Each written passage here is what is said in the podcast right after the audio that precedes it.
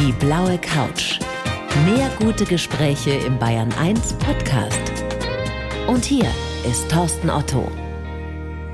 Raul Krauthausen, ich freue mich sehr. Herzlich willkommen auf der virtuellen blauen Couch. Hallo.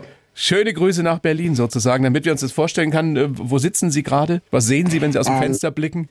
Ja, ich habe hier ehrlich gesagt ein sehr kleines Fenster. Wenn ich jetzt mich nach rechts drehe, da blicke ich einfach nur auf das Haus gegenüber. Sehr unspektakulär die Aussicht. Aber ich habe seit der Corona-Pandemie mir ein kleines Studio bzw. Homeoffice eingerichtet in der Wohnung. Und da sitze ich jetzt und gucke eine weiße Wand an. Ja, es wäre natürlich noch viel schöner, wenn wir zusammensitzen könnten, aber es ist in diesen Zeiten eben noch nicht möglich. Hoffen wir, dass das alles mal bald wieder so sein wird.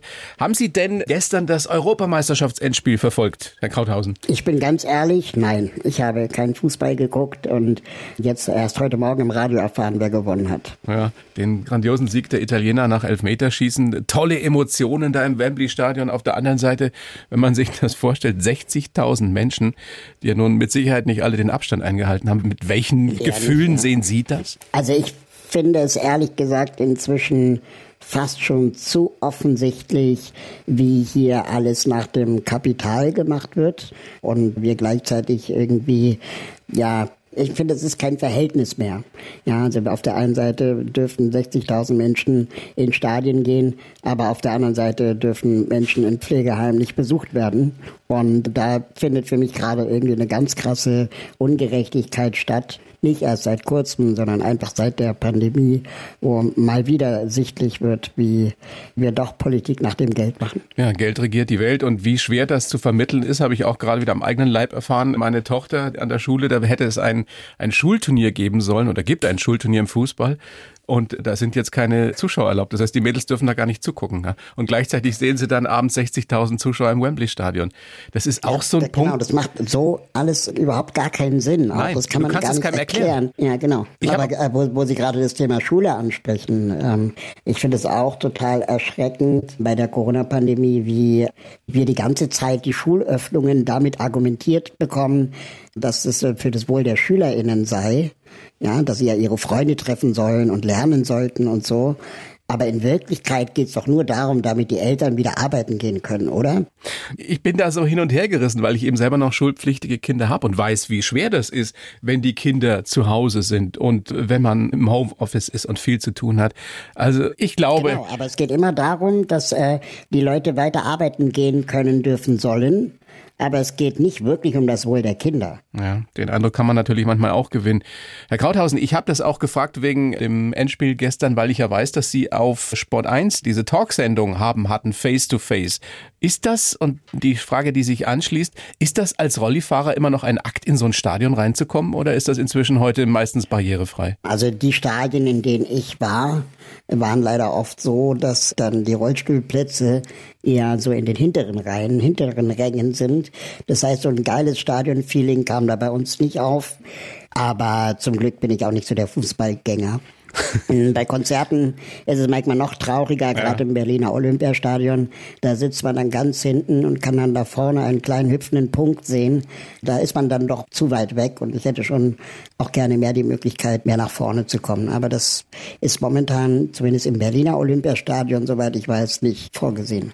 Das ist ja auch so ein Thema, was viele nicht auf dem Schirm haben, dass Barrierefreiheit bei uns in Deutschland beileibe nicht überall gewährleistet ist. Und das Schlimme dran ist ja, das verhindert dann eben genau diese Begegnungen, die wichtig wären zwischen Menschen mit Behinderung und Menschen ohne Behinderung. Ja, also ich weiß nicht, wie sehen Sie es? Wird da was besser? Ah, das ist so eine Journalistinnenfrage, die ich jedes Mal beantworten muss.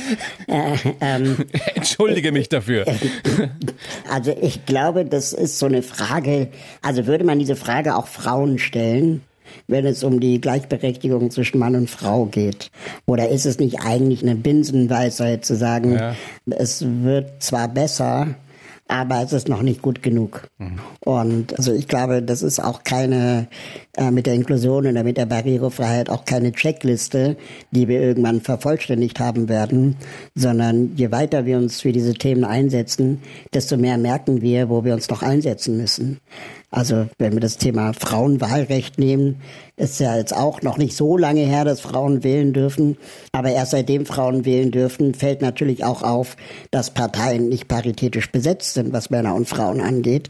Davor hat es wahrscheinlich gar kein, war das gar kein Thema in Deutschland. Und das heißt, je tiefer wir ein Thema aufmachen, desto mehr Ungerechtigkeiten entdecken wir natürlich auch. Und so ist es auch beim Thema Inklusion und Barrierefreiheit, die noch lange nicht am Ende ist. Aber wo fangen wir da an und warum geht das so langsam? Ich stelle mir ganz naiv vor, wenn Kinder miteinander aufwachsen würden, Inklusion Stichwort, eben mit Behinderung, ohne Behinderung, dann wäre das doch auch bei Erwachsenen irgendwann gar kein Thema mehr und alle würden einander besser verstehen. Ist das auch wieder Exakt. naiv? Nein, genau so muss man das denken und auch ohne Wenn und Aber. Ich höre noch viel zu häufig in Deutschland so Argumente, wo dann gesagt wird, ja, Raul, du im Rollstuhl, klar, das ist kein Problem in der Kita, aber wenn jetzt jemand eine schwerst Mehrfachbehinderung hat, dann ist es schon ein Problem. Und ich warne so ein bisschen davor, in diesen Debatten einfach nur die Trennlinie zu verschieben, anstatt die Trennlinie komplett aufzulösen. Und wir müssen immer dafür kämpfen, dass wir die Trennlinien komplett auflösen, weil sonst kommen wir wirklich nicht vorwärts. Und wie Sie gerade gesagt haben, es geht um das Thema Begegnung. Es geht nicht um das Thema Senken der Barrieren in den Köpfen. Es geht nicht um das Thema Aufklärung, um das Thema Ausbildung, ja, sondern es geht ausschließlich um das Thema Begegnung. Und alle anderen Argumente, sowas wie, wir müssen erst die Pädagoginnen ausbilden, damit, wenn sie Kinder mit Behinderung haben, oder die LehrerInnen ausbilden oder PersonalerInnen ausbilden oder wen auch immer, dann ähm, sind es eigentlich vorgeschobene Argumente. Und zwar ganz einfach aus dem Grund, weil Eltern von behinderten Kindern vorher auch keine Ausbildung hatten. Und wieso gehen wir immer davon aus, sobald Behinderung irgendwo auftaucht, dass da Fachkräfte vorbeikommen müssen? In allererster Linie, gerade im Kindergarten, sind Kinder mit Behinderung Kinder, genauso wie Kinder ohne Behinderung auch Kinder sind. Und die sind neugierig, die wollen miteinander spielen, die wollen die Welt entdecken und Richtig, verstehen ja. lernen. Jeder und jede auf die eigenen Kompetenzen letztendlich, so wie es halt geht. Und die Pädagoginnen müssen halt dann lernen, dann die Bedarfe eines Kindes zu sehen. Und es ist ja tatsächlich so, dass Kinder miteinander bis zu einem gewissen Alter völlig normal umgehen und die machen da keinen Unterschied, ob jemand im Rollstuhl sitzt oder nicht, ob jemand behindert ist oder nicht. Wann geht das denn verloren? Wie ist denn Ihre konkrete Erfahrung, Herr Krauthausen, als jemand, der im Rollstuhl sitzt? Wie oft erleben Sie nach wie vor, dass Menschen nicht wissen, wie sie mit ihnen umgehen sollen, dass sie angestarrt werden, dass sie eine komische Bemerkung zu hören kriegen? Also ich glaube, es geht zum Beispiel nicht verloren bei Menschen, die wirklich miteinander aufgewachsen sind. Mhm. Das geht vielleicht eher eher in unserem Eindruck deswegen verloren, weil alte Menschen größere Berührungsängste zu haben scheinen als jüngere Menschen. Aber wenn jemand in jungen Jahren mit dem Thema Behinderung aufgewachsen ist, keine Ahnung, als Klassenkameradin oder Familienmitglied oder Nachbarskind, dann wird man später auch im Erwachsenenleben wahrscheinlich weniger Berührungsängste haben.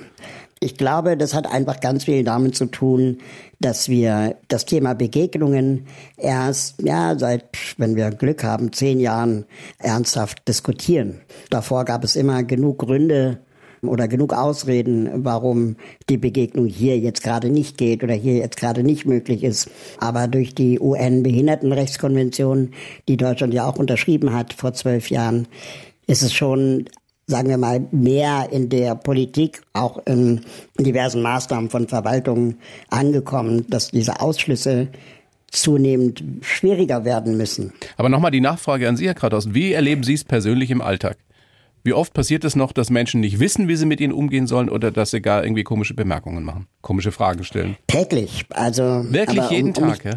Ja, natürlich. Äh, ähm, das brauchen, keine Ahnung, wenn, wenn ich das Haus verlasse, ne, wenn es gerade keine Corona-Pandemie ist, in meinen eigenen vier Wänden passiert das zum Glück nicht. Aber ich war neulich in Köln und bin mit der Bahn gefahren und dann wird man auf dem Bahnsteig halt der Rollstuhl genannt vom Bahnpersonal und nicht Herr Krauthausen. Ne? Also das ist schon auch Das sitzt alles sehr, sehr tief in unserer Gesellschaft. Und sich darüber jetzt aufzuregen, wie soll ich mal sagen, ist, ist jetzt auch mein individuelles Schicksal. Und ich finde es gerade auch in der aktuellen Zeit nicht so gut, wenn jetzt behinderte Menschen immer wieder neu ihre Diskriminierungserfahrungen teilen müssen, sondern wir wirklich in der Debatte auch weiterkommen müssen, mhm. warum passieren eigentlich noch so viele Diskriminierungen.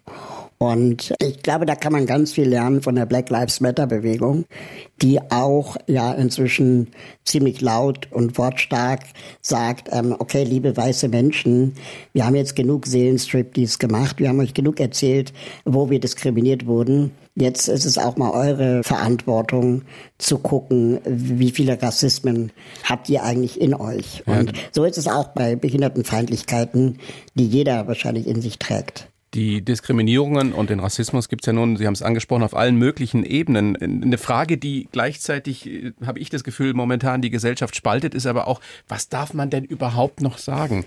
Das ist ja etwas, was wirklich eine sehr, sehr komplexe Geschichte ist und wo ich mich sehr, sehr schwer tue, manchmal wirklich zu sagen, wo ist auch die Grenze? Ja, weil Sprache hat natürlich Auswirkungen auf das Verhalten. Das Verhalten hat Auswirkungen auf die Gesellschaft. Wie empfinden Sie diese Diskussion, die da gerade läuft und vor allem auch dieses Wachstum wachsende Gefühl ja doch bei einer großen Zahl von Menschen, ach, man darf ja gar nichts mehr sagen. Ich weiß nicht, inwieweit diese Diskussion auch von den Medien befeuert wird, mhm. weil Medien natürlich ganz viel schreiben und auch ganz viel ähm, sich mit Sprache auseinandersetzen müssen und das denen dann auch so ein bisschen zu Pass kommt, bewusst wie unbewusst, wenn dann eine Journalistin es einfach anstrengend findet, jetzt hier nochmal genau zu gucken, kann ich das jetzt noch sagen oder nicht. Und dann ist es natürlich ein gefundenes Fressen, wenn man da jetzt jemanden aus der Gesellschaft findet, der das auch so sieht und diskutiert das dann anhand dieser Person. Aber trotzdem herunter. ist es doch eine berechtigte Frage, und oder? Weiß ich nicht. Also, weil es wird ja niemandem etwas weggenommen. Ja, und Sprache verändert sich nun mal. Sprache hat sich schon immer verändert. Mhm. Und wenn wir jetzt behaupten, wir müssen die Sprache irgendwie nicht so schnell verändern, weil das könnte Menschen überfordern, dann glaube ich, tun wir ganz vielen Menschen auch Unrecht. Also ganz vielen Menschen, die bereit wären, ihre Sprache auch anzupassen, die vielleicht auch neugierig sind, etwas zu lernen und auch Verantwortung übernehmen wollen und es auch tun für das, was sie sagen und wie sie es sagen. Und dann eine Minderheit, denen sowieso schon ganz viel zu viel ist, dann so viel Sichtbarkeit zu verschaffen, ist, glaube ich, einfach nur Öl ins Feuer gegossen. Weil ich meine, es ist doch eigentlich inzwischen klar, dass man das N-Wort nicht mehr sagt. Absolut. Und, ich meine, es gibt viele ähm, Begriffe, da gibt es keine Diskussion. Aber es gibt ja auch so einen Graubereich. Zum Beispiel jetzt Stichwort Schwarzfahrerinnen. Ähm, ist das etwas, wo Sie sagen würden, das geht auf keinen Fall mehr? Ja, und wenn man sich dann mal genau anguckt, wo zum Beispiel die Berliner Verkehrsgesellschaft in ihren Schriftwerken, Schriftstücken das Wort gebraucht, kommt es gar nicht vor mhm. das Wort. Ja, das ist Umgangssprache. Und die Berliner Verkehrsgesellschaft, die sagt, glaube ich, äh, Erschleichung von Fahrdienstleistung oder so nennen die das dann. Ja. ja. So, und das kann man auch so nennen. Natürlich. Aber nochmal vielleicht zurück zum Thema Sprache. Wie gesagt, es wird niemandem das weggenommen, aber es ist schon wichtig, dass wir den Menschen klar machen, dass es bestimmte Formulierungen geben kann, die in bestimmten Situationen Menschen verletzen. Und wenn ich mal das Schicksal habe, Journalistin zu sein und viele Menschen erreiche, ist die Wahrscheinlichkeit groß, irgendjemanden zu verletzen. Wenn ich das in den eigenen vier Wänden sage, zu meinem besten Kumpel oder meiner besten Freundin und beide wissen, wie es gemeint ist, dann bin ich der Letzte, der das denen verbietet. Trotzdem genau ist das Gleiche ist ja. auch beim Thema Jugendsprache. Also ja. sobald ich als Erwachsener zu Jugendlichen gehe und ihnen sage, hör mal zu, behindert sagt man nicht, dann sagen sie es ja erst recht. Aber ich kann Jugendlichen schon klar machen, dass es Situationen geben kann, wo das Wort Behinderung behindert als Schimpfwort gebraucht, Menschen wirklich verletzen kann. Absolut. Und es ist ja auch keine Frage, dass entscheidend immer die Verletzbarkeit des Empfängers oder der Empfängerin sein muss. Trotzdem, Exakt. ich, ich spiele jetzt mal den Advocatus Diaboli. Es ist ja so in diesem Leben, und das weiß man auch als Moderator sehr, sehr gut, irgendwer ist immer beleidigt. Ja. Wissen Sie, was ich meine? Ja. Aber das war schon immer so. Ja. Das war ja schon immer so. Und durch das Internet ist es sicherlich auch jetzt leichter, sich äh, über die Empörung äh, Reichweite zu verschaffen, als es vielleicht früher der Fall war. Mhm. Ähm, Und vor allem aus der Anonymität des Internets heraus. Genau. Interessant finde ich auch manchmal die Frage, wo mh, mm, man dann guckt, von welcher Seite kommt die Kritik. Ja, also von einem nicht behinderten Menschen mir sagen zu lassen, wann ich das Wort behindert gebrauchen darf oder nicht, ist irgendwann einfach auch lächerlich. Und man will ähm, ja auch nicht das Opfer sein. Darum geht's doch auch, oder? Ja, beziehungsweise ähm, es gibt da, da draußen natürlich auch Menschen, die dann so so weit über Sprache urteilen, obwohl sie selber gar nicht betroffen sind, dass sie dann doch wieder anfangen, sagen wir mal, ja, das Thema für sich zu vereinnahmen, obwohl es eigentlich jetzt im Bereich Behinderung die Verantwortung der Menschen mit Behinderung ist. Natürlich, natürlich. Da sind wir ja sowas von auf einer Wellenlänge. Ich habe eine Frage an Sie, weil wir gesagt haben, es geht immer darum, was empfindet der Empfänger. Völlig richtig, d'accord. Wenn man jetzt aber mit Comedians spricht oder mit Menschen aus dem Unterhaltungsgewerbe, wie stehen Sie zum Beispiel zu dem alten Harald Schmidtschen Satz, jede Minderheit hat ein Recht darauf, dass über sie Witze gemacht werden? Ja, aber jeder Comedian hat auch eine Verantwortung und eine mhm. Pflicht, dann mit der Kritik entsprechend umzugehen. Und ich hatte mal ein ganz spannendes Gespräch mit Christian Ulmen zu diesem Thema. Ja. Und da war dann auch in seiner Serie Jerks, da zieht er ja eine Menge Randgruppen und Minderheiten ja auch durch den Kakao. Und eigentlich geht es immer in die maximale Katastrophe in seinen mhm. Sketchen. Ja. Und er sagt dann halt, ja, in dem Moment, wenn ich sexistische, behindertenfeindliche, ausländerfeindliche Kackscheiße produziere, dann muss ich als Comedian auch am Ende gerade dafür stehen können. Und sonst sollte ich es einfach nicht machen. Und seine These ist halt, dass er versucht in den Sketchen, das mag man beurteilen, wie man will, er versucht in den Sketchen immer auch die Vernunft anwesend zu haben. Und oft ist die Vernunft im Zuschauer. Aber es gibt immer irgendeinen, am Set beziehungsweise in der Szene der oder die die Vernunft repräsentiert. Nur leider verliert diese immer. Und das so, so zu analysieren und auch so zu sezieren und dann auch zu sagen, ja, in der und der Szene habe ich vielleicht über die Stränge geschlagen, es tut mir leid, ich werde das nicht wieder produzieren. Das ist Größe. Aber sich immer nur dahinter zu verstecken und zu sagen, ja, aber Comedy darf halt alles. Nee, Judenwitze sind wahrscheinlich auch schwieriger als Witze über Strohhalme.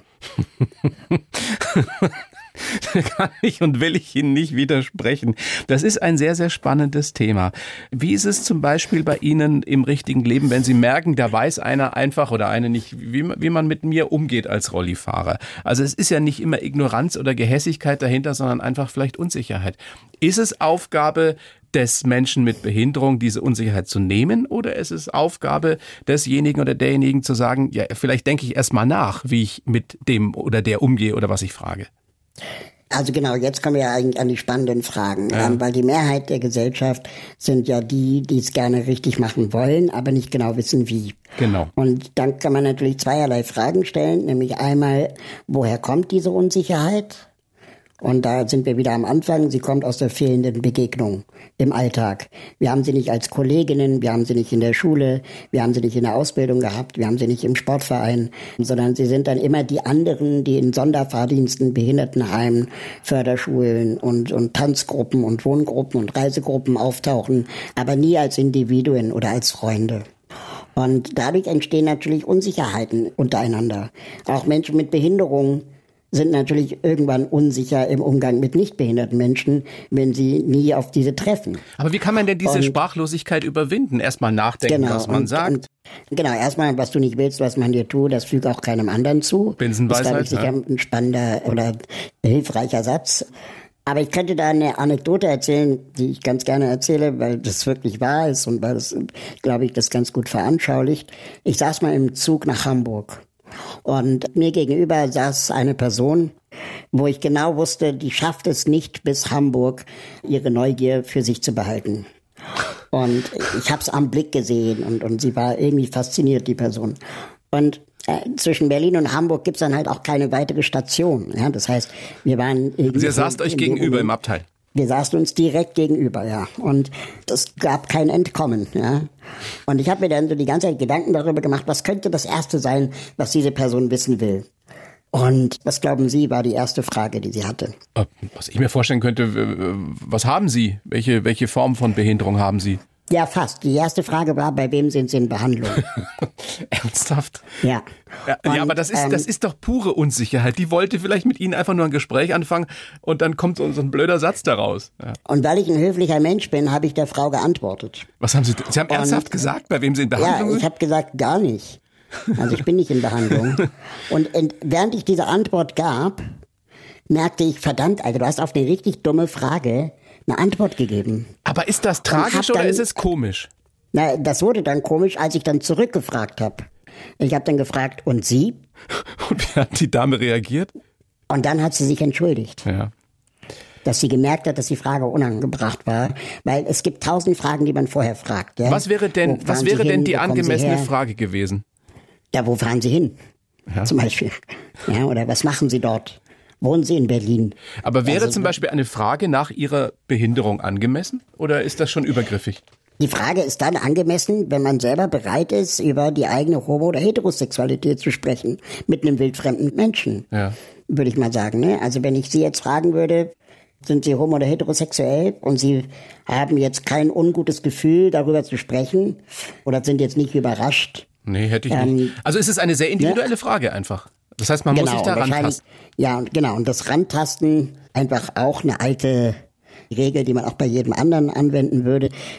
So intime, diagnostische, persönliche Fragen vielleicht erst nach einer Weile kennen. Also, keine Ahnung, vielleicht nach drei Wochen, wenn man sich gut kennengelernt hat, aber nicht gleich am Anfang. Ich spiele inzwischen damit auch mit. Also, ja. ich rede zum Beispiel in der Öffentlichkeit nicht über meine Diagnose auch wenn ich kein Problem damit habe, sondern ich versuche dann natürlich auch die ZuhörerInnen oder auch die ModeratorInnen dann, wenn sie es wirklich wissen wollen, dazu zu bringen, irgendwie das zu recherchieren. Das steht im Internet hoch und runter. Ja, aber ich werde es nicht nochmal sagen. Weil sie sich weil dadurch reduziert ist. fühlen auf ihre Behinderung? Ja, und weil wenn ich jetzt sagen würde, was meine Diagnose ist, dann ein inneres Kopfkino bei den ZuhörerInnen abläuft, die dann tausend Folgefragen provozieren, die nur noch mit der Behinderung zu tun haben. Und die vor allem von den Menschen ablenkt. Genau, und es sollte egal sein, wenn ich jetzt über das Thema Inklusion spreche oder Barrierefreiheit, was meine eigene Diagnose ist. Fakt ist, ich sitze im Rollstuhl und dann sollte es egal sein, warum. Wenn wir darüber sprechen, wie wir da vorwärts kommen, wie wir es schaffen. Sie haben gerade schon gesagt, völlig zu Recht, man muss darüber nachdenken, was man selber gerne gefragt wird. Also überhaupt erst mal nachdenken. Tu keinem das, was du nicht selber erleben möchtest. Das sind alles Fragen, die ein bisschen ein Grundhirn, sage ich jetzt mal, voraussetzen. Haben Sie da Hoffnung, dass wir da gemeinsam irgendwann dahin kommen, dass es sowas wie eine Normalität gibt, in der es keine Rolle spielt, ob einer im Rollstuhl sitzt oder nicht, ob einer schwarz oder weiß ist, ob einer schwul oder hetero ist? Ähm, sind wir auf einem guten Weg? Also ich formuliere es vielleicht mal anders. Ja, wir sind natürlich auf einem guten Weg, weil wir auch in der Vergangenheit gelernt haben, dass gesellschaftlicher Wandel möglich ist. Also ich erinnere mich noch selbst an meine eigene Kindheit, wo in den 80ern, 90ern Homosexualität was super verpöntes war. Homosexuell hieß gleich HIV. Mhm. Und das ist ja jetzt auch nicht mehr so. Ja, das heißt, jeder kennt jetzt jemanden, der homosexuell ist oder bi oder trans. Und äh, das ist auch nicht mehr so diese Klischee übertriebenes, überdrehtes in deutschen Fernsehcomedies, sondern es ist jetzt einfach auch so normal, wie vielleicht verschiedene Geschlechter normal sind. Aber es ist noch nicht normal genug. Im Fußball ähm, ist es ähm, noch nicht normal. Es gibt nach Im Fußball ist es noch nicht angekommen. Profi, Im Fernsehen, hat, ja. Genau, im Fernsehen kommt es gerade so ein bisschen aus dieser Comedy-Ecke raus und wird auch als ernstes Thema genommen oder beiläufig miterzählt. Aber beim Thema Behinderung verharren wir immer noch in diesem, oh Gott, zum Glück bin ich nicht behindert oder aber, haha, über Behinderung darf man lachen. Und wir kommen praktisch über dieses ziemlich beste Freunde-Niveau gar nicht raus. Und dabei könnten behinderte Menschen so viele spannende Geschichten auch im Fernsehen, in den Medien, in der Kultur erzählen, aber auch in der Realität und in den Medien als Expertinnen und nicht nur über Behinderungen, sondern auch über, keine Ahnung, Kultur, über Wissenschaft. Natürlich, mehr, mehr Menschen wie Sie mit Behinderung in die Öffentlichkeit und schon sind wir wieder ein Stück weiter auf dem Weg in eine Normalität. Und das muss das Ziel sein, oder? Normal. Genau. Aber da stellt, schließt sich wieder die Frage an, was ist schon normal, wie die ja auch in Ihrem Podcast bei den Kollegen von Bayern 2 gestellt wird. Ne? Die neue Norm. Ja, die neue Norm ist das permanente Hinterfragen von Normen, würde ich sagen. Ja. Und auch die neue Norm werden wir irgendwann als Norm hinterfragen müssen. Und dann ist es wieder eine neue Norm. Also das ist natürlich Fragen auch. Ähm, genau. Äh, die, die Neugier sollte mit die neue Norm transportiert werden. Wie ist es mit Humor? Hat Humor Platz auf dem Weg in eine neue Normalität? Ja, Humor ist sicherlich ein, ein spannendes und wichtiges Vehikel, um komplexe Sachverhalte, ernste Themen leicht zugänglich zu erzählen. Aber ich warne auch so ein bisschen davor, dass wir das nur über Humor machen. Und momentan habe ich das Gefühl, dass wenn wir über Behinderung in der Gesellschaft reden, dann eigentlich nur aus drei Ecken. Also entweder als Leid, ja, also jemand hat Schmerzen, liegt dem Staat auf der Tasche, keine Ahnung was. Dann als Superheldin, der oder die paralympisch ohne mhm. Arme und Beine den Mount Everest erklimmt. Oder eben als Comedy-Figur, die trotz Behinderung lacht. Und es gibt nichts dazwischen. Also wir gerade gerade in dem Bereich ähm, Kunst und Kultur gibt es ja noch viel viel mehr als Comedy. Und ähm, es gibt großartige KünstlerInnen mit Behinderung, die nicht paralympisch sind, die nicht trotz ihrer Behinderung etwas machen, die nicht witzig sind, die aber großartige Kunst machen. Die finden letztendlich kaum statt. Und das war auch der Grund, warum wir die Fernsehsendung Krauthausen Face to Face gemacht haben, ja. die auf Sport 1 läuft, weil wir eben beobachtet haben, dass Kultur und Behinderung total unterrepräsentiert ist. Absolut. Was noch dazu kommt in diesem großartigen Land, auch jetzt wieder mein persönliches Empfinden, dass wir einfach nicht die Meister der Leichtigkeit sind. Und es uns oft auch im Umgang miteinander schwerer machen als nötig. Ja, ich spreche dann immer ganz gerne von dieser Fachkraftisierung. ähm, des, das ist eine schöne Formulierung. Die Fachkraftisierung. Sehr ja, gut. und die führt eigentlich am Ende dazu, dass die nicht betroffene, nicht Fachkraft Mehrheitsgesellschaft dann immer sagen kann, ja, dafür gibt's ja Fachkräfte. Und das ist dann eben genau diese Exklusion, die wir haben. Also da sagen dann LehrerInnen an Regelschulen, dass sie für behinderte Kinder nicht ausgebildet sind. Und dafür gibt's ja die Förderschulen. Anstatt dass wir eben die Frage stellen, okay, wovor haben denn LehrerInnen Angst, nicht ausgebildet zu sein? Hm. Mach doch einfach ähm, mal. Und ja, mach's doch einfach. Lerne doch mal am Kind, ja, anstatt darauf zu warten, dass du die eierlegende Wollmilchsau geworden bist. Herr Krauthausen, großes Vergnügen, mit Ihnen zu sprechen, auch wenn wir uns ja leider nicht sehen können in diesen seltsamen Zeiten. Ich würde Sie jetzt bitten, den Lebenslauf kurz vorzutragen, den ich für Sie versucht habe. Und danach sagen Sie mir, was Sie davon halten. Bitteschön. Okay. Ich heiße Raul Krauthausen und bin ein Mensch, der gerne Grenzen überwindet. Inklusion und Barrierefreiheit liegen mir am Herzen und ich setze mich mit aller Kraft dafür ein, dass wir Vorurteile und Berührungsängste gegenüber Menschen mit Behinderung abbauen. Als Rollstuhlfahrer erlebe ich häufig Unsicherheit, aber auch Unverschämtheit. Geprägt haben mich meine patente Mutter, ein irres Casting und die Anerkennung für mein Engagement. Ich träume davon, dass noch viel mehr Menschen mit Behinderung eine wichtige Rolle in der Gesellschaft und in der Öffentlichkeit spielen.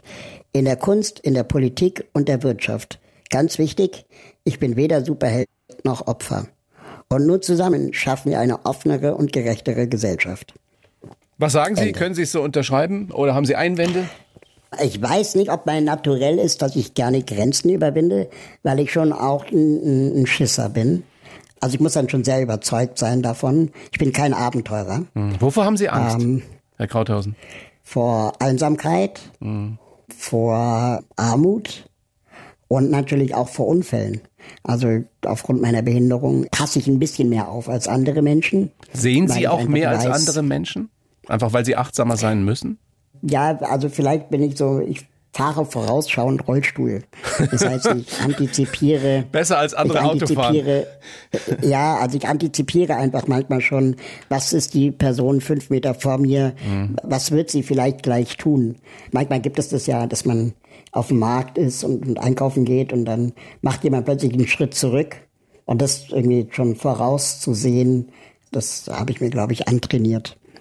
Oder sich im Bus so hinzustellen, dass wenn der Bus bremst, nicht der halbe Bus auf dich drauf fällt. Ja.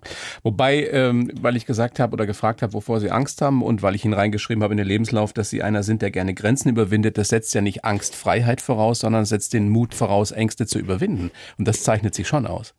Ich habe neulich eine Formulierung gelesen, ich kriege die jetzt nicht mehr ganz genau zusammen, aber die handelt ungefähr so, wir werden als behinderte Menschen dafür bewundert, dass wir durchs Leben gehen. Dabei sollte man uns dafür bewundern, dass wir die Barrieren tagtäglich bekämpfen müssen, die nicht behinderte Menschen uns in den Weg stellen. Mhm. Und wenn man das als Grenzen überwinden bezeichnen will, okay, aber eigentlich darf es diese Barrieren, die mir nicht behinderte Menschen in den Weg stellen, nicht geben. Ähm, weil das ist nämlich die Diskriminierung, die viele Menschen mit Behinderung erfahren. Ich muss alle sechs Monate einem nicht behinderten Sachbearbeiter im Sozialamt klar machen, warum ich immer noch behindert bin und immer noch Assistenz brauche. Jedes Mal und wieder aufs Neue. Jedes Mal wieder, ja. Und meine Behinderung wird nicht weggehen und es gibt im Aber das muss Formular, doch irgendwo niedergeschrieben sein bei den Sachbearbeiterinnen. Ja, ist nicht vorgesehen, ist einfach nicht vorgesehen. Und die haben halt ständig Angst und so fühlt man sich eben auch als Mensch mit Behinderung, der Leistungen bekommt von der Krankenkasse oder vom Amt, dass man ständig das Gefühl hat, die Ämter verdächtigen einen des Sozialbetrugs. Wie können Sie da cool bleiben, wenn Sie so jemandem wieder gegenüber sitzen? Also ich habe inzwischen mir daraus eine Challenge gemacht, indem ich dann mit den Sachbearbeitern eben so ähnlich wie mit der Frau im Zug immer sage, und Sie, wie ist bei Ihnen? Erzählen Sie doch mal. Ja. Sind Sie sexuell ausgefüllt? ähm, Aber hilft und, da wiederum Humor? Leute, Sind die des Humors fähig dann? Ja, die merken, dann, dann, schon, dass man diese Frage jetzt... Ja. ja, sie müssen die Fragen ja stellen. Manchmal füllen die das dann selber aus. Ja, also ist mir doch egal, was der ein Prozess im Hintergrund ist, aber ich möchte diese Frage nicht mehr beantworten müssen. Ja, verständlich. Manchmal frage ich auch, was glauben Sie denn? so. Oh je, oh je. Das ist wirklich, ich meine, das, die Geschichten, die Sie gerade erzählen, sind natürlich Dinge, über die wir Nichtbehinderte uns keine Gedanken machen, was man da tagtäglich erlebt und womit man zurechtkommen muss mit diesem ganzen Wahnsinn. Also, weil ich habe neulich auf Instagram von einem Freund ein Foto geschickt bekommen, der die Abrechnungsunterlagen für seine letzten vier Monate Assistenz, die er beantragt hat, die er jetzt alle vier Monate dem Sozialamt schicken muss. Nee, alle drei Monate, einmal im Quartal. Und das sind 400 ausgedruckte Seiten gewesen. Und also ich dachte dann, der arme Sachbearbeiter, die arme Sachbearbeiterin, die das ja dann auch liest. Also ich kann mir nicht vorstellen, dass sich dieser Aufwand lohnt, der da betrieben wird, bei den Betrügereien, die man damit finden könnte. Ich glaube sogar, dass die Kontrolle teurer ist als das, was durch Kontrollen gefunden wird. Spannende Frage, ja die wir beide jetzt hier nicht beantworten können. Ich würde gerne, Herr Krauthausen, so ein bisschen biografisch noch vorgehen. Mal gucken, wie, was da alles so passiert ist in Ihrem Leben. Das ist eine ganze Menge. Sie sind geboren am 15. Juli 80 in Lima, in Peru. Aber ich gehe davon aus, Sie haben keinerlei Erinnerung daran an Peru, oder? Also an meine Geburt kann ich mich nicht erinnern. Nein, ich meine auch an die Zeit danach. also jedenfalls nur als Tourist dann später. Also Sie ja. waren da immer mal wieder. Genau. Ja. Sie sind mit neun, glaube ich, mit Ihrer Mutter dann nach Berlin gekommen oder was schon vor? Nein, vorher. Sie sind als kleines Kind schon mit Ihrer Mutter nach Berlin gekommen. Ne? Genau, meine Mutter hat mich nach Berlin mitgenommen. Weil die Gesundheitsversorgung einfach besser ist in Deutschland. Genau, das war jedenfalls die These, die meine Eltern damals hatten. Mein Vater ist ja dann auch mitgekommen nach Berlin. Und dann bin ich hier in den Kindergarten, Grundschule, weiterführende Schule und dann eigentlich auch in Berlin geblieben. Und als meine Mutter aber mit ihrem Studium der Medizin in Berlin fertig war, da war ich in der dritten Klasse, also neun Jahre ungefähr. Und da hatte meine Mutter aber leider das Pech, dass die Mauer noch stand und es in Westberlin einen sogenannten Niederlassungsstopp gab. Das heißt, sie durfte nicht als Ärztin arbeiten in Westberlin. Und dann dachte sie, okay, dann gehen wir doch noch mal, solange Raul noch jung ist, noch mal ein Jahr nach Südamerika. Sie ist mit Ihnen alleine nach Kolumbien gegangen? Genau, weil meine Großeltern mütterlicherseits, die da früher ausgewandert waren nach Südamerika, dort noch gelebt und gearbeitet haben. Was haben Sie für Erinnerungen an Kolumbien? Großartiges Land. Was die wenigsten Leute ja wissen, ist, dass Kolumbien eines der wenigen Länder ist mit der größten Artenvielfalt der Welt, weil sie alle Klimazonen haben. Also von Schnee auf Bergen bis hin zum Meer, Urwald, Wüste, alles in Kolumbien vorhanden.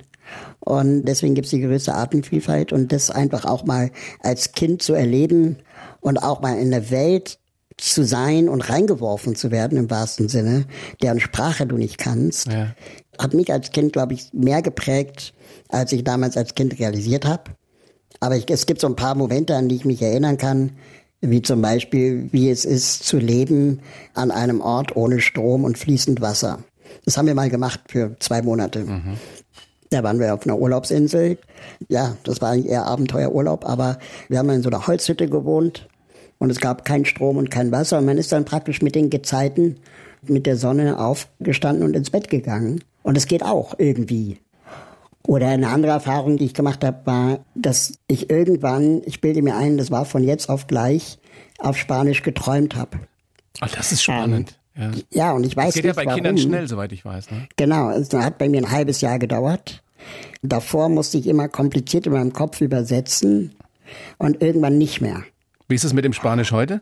Ja, es ist, glaube ich, mehr oder weniger eingerostet und eingeschlafen Schade. und höchstens ja. auf dem Stand eines Neunjährigen. Ich habe es dann leider nicht weiter gepflegt diese Geschichte, dass Sie erzählt haben, dass es eine sehr spannende Erfahrung ist, wenn man auf einmal die Sprache nicht kann, dass es aber gar nicht lange dauert, bis man dann irgendwie sogar in der Sprache träumt. Das ist spannend auch vor dem Hintergrund, dass Sie ja sowieso ein Kind gewesen sein müssen, das relativ äh, viel Fantasie hatte und, und schon früh auch sehr, sehr konkrete Berufswünsche. Stimmt es, dass Sie als kleiner Junge Pilot werden wollten? Ja, das ähm, wollte ich immer mal werden und habe das auch nie in Frage gestellt wegen meiner Behinderung, dass es vielleicht schwierig sein könnte. Und meine Mutter natürlich schon eher. Und die hat dann irgendwann mir die Frage gestellt, wie stellst du dir das eigentlich vor? Und dann habe ich zu ihr gesagt, naja, wie immer, wenn ich gelandet bin, dann holst du mich ab. und dann hat sie mich aber irgendwie auch mit diesem Gedanken zurückgelassen. Sie hat jetzt nicht gesagt, das geht aber nicht oder du bist behindert, sondern sie hat einfach das so hingenommen, weil sie wahrscheinlich wusste, dass es einfach so ein Kindheitstraum ist.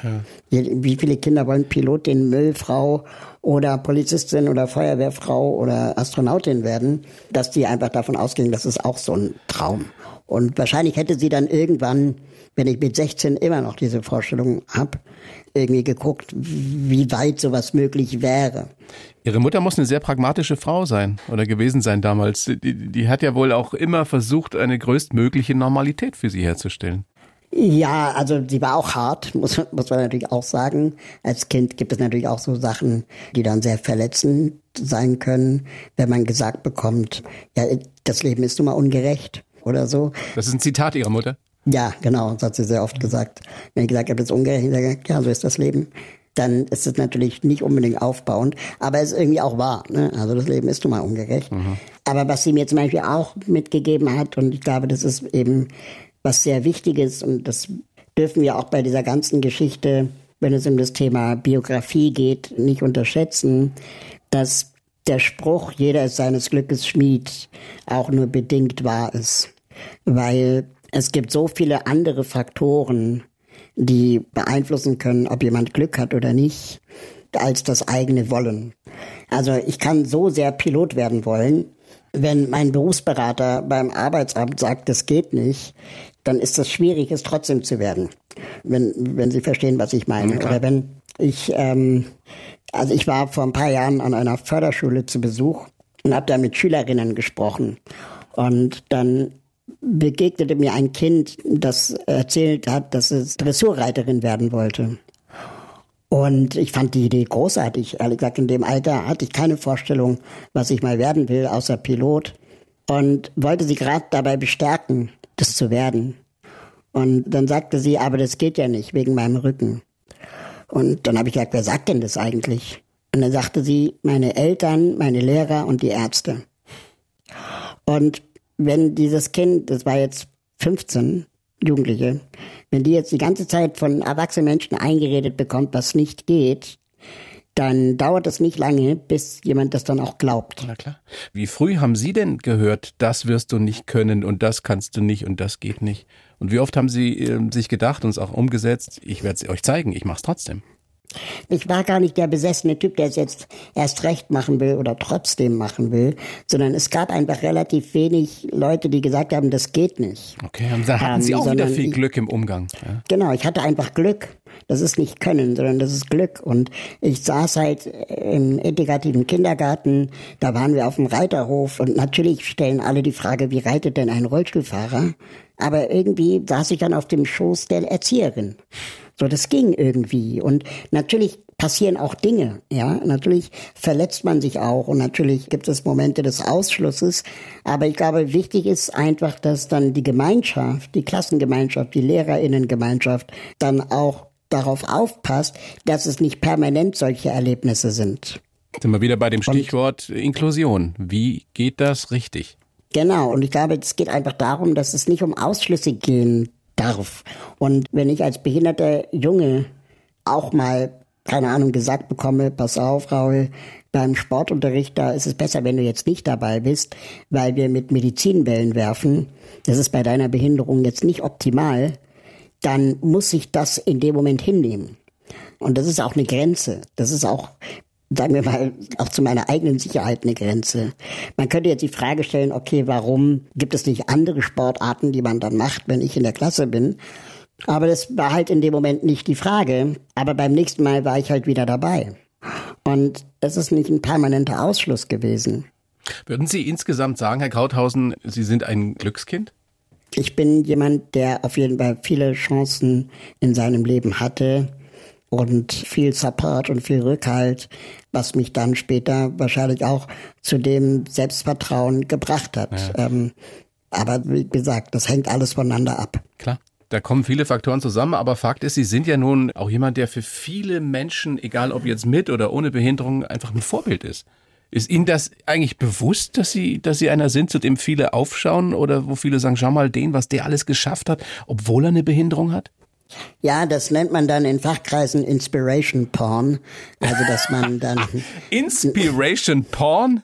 Ja, genau. Also der Inspirationsporno, so nach dem Motto, wenn es Raul geschafft hat, dann kannst du es auch schaffen. Das ist sehr schwierig. Weil, Warum ist das ähm, schwierig? Ist doch ein schönes Kompliment.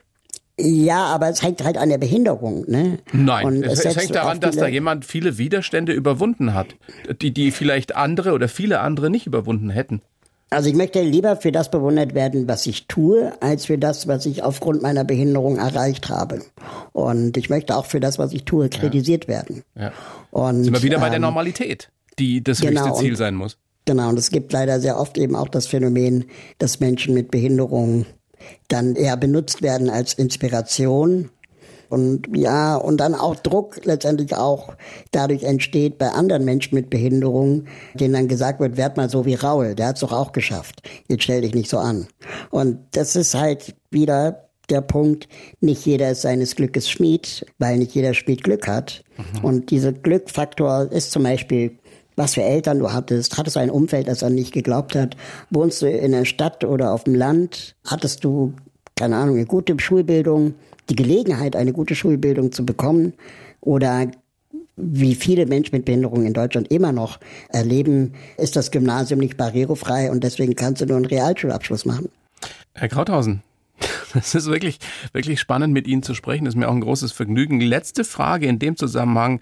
Werden wir eher einen Kanzler, eine Kanzlerin im Rollstuhl erleben oder einen Fußballnationalspieler, der sich als schwul outet? Wir werden eher einen Fußballnationalspieler haben, der sich als schwul outet. Echt? Ja. Davon sind Sie überzeugt? Ich hätte jetzt gewettet, Sie sagen Sie sagen es ja. andersrum. Warum? Also wenn ich mir angucke, wie Annalena Baerbock gerade zerpflückt wird, einfach nur aufgrund der Tatsache, dass sie eine Frau ist, äh, bei all den ganzen anderen Vergehen, die die männlichen Kanzlerkandidaten da machen, dann, äh, dann ist es hier wirklich eine eindeutige, un gerechte, diskriminierende Behandlung der weiblichen Kanzlerkandidatin. Und das wäre dann bei einem Behindertenkandidaten sicherlich ähnlich. Ich erinnere mich, als diskutiert wurde, ob Wolfgang Schäuble ja. Kanzlerkandidat werden könnte, da wurde auch sofort in der Bildzeitung gefragt, ob er das könne. Und das finde ich, ja, ich glaube, es gibt eher homosexuelle FußballerInnen in der Nationalmannschaft. Ich hoffe sehr, dass wir beides sehr, sehr bald erleben werden. Ich auch. Und dass wir irgendwann sagen können, es ist einfach nur wichtig, ob einer in Ordnung ist oder ob einer oder eine ein Arsch ist. Und dass es darauf ankommt. Genau das. Das müsste ja. es, oder? Ja. So sollte es sein. Herr Krauthausen, bedanke mich für das Gespräch. Wir sind am Ende. Sehr gern. Ja, wünsche Ihnen alles Gute, schöne Grüße nach Berlin und bis irgendwann möglichst bald dann in Persona, dass wir uns mal gegenüber. Ich freue mich. Ich freue mich auch. Servus, alles Danke, Gute. Auf bald. Ciao. Gleichfalls. Tschüss. Die blaue Couch, der Bayern 1 Talk als Podcast. Natürlich auch im Radio. Montag bis Donnerstag ab 19 Uhr.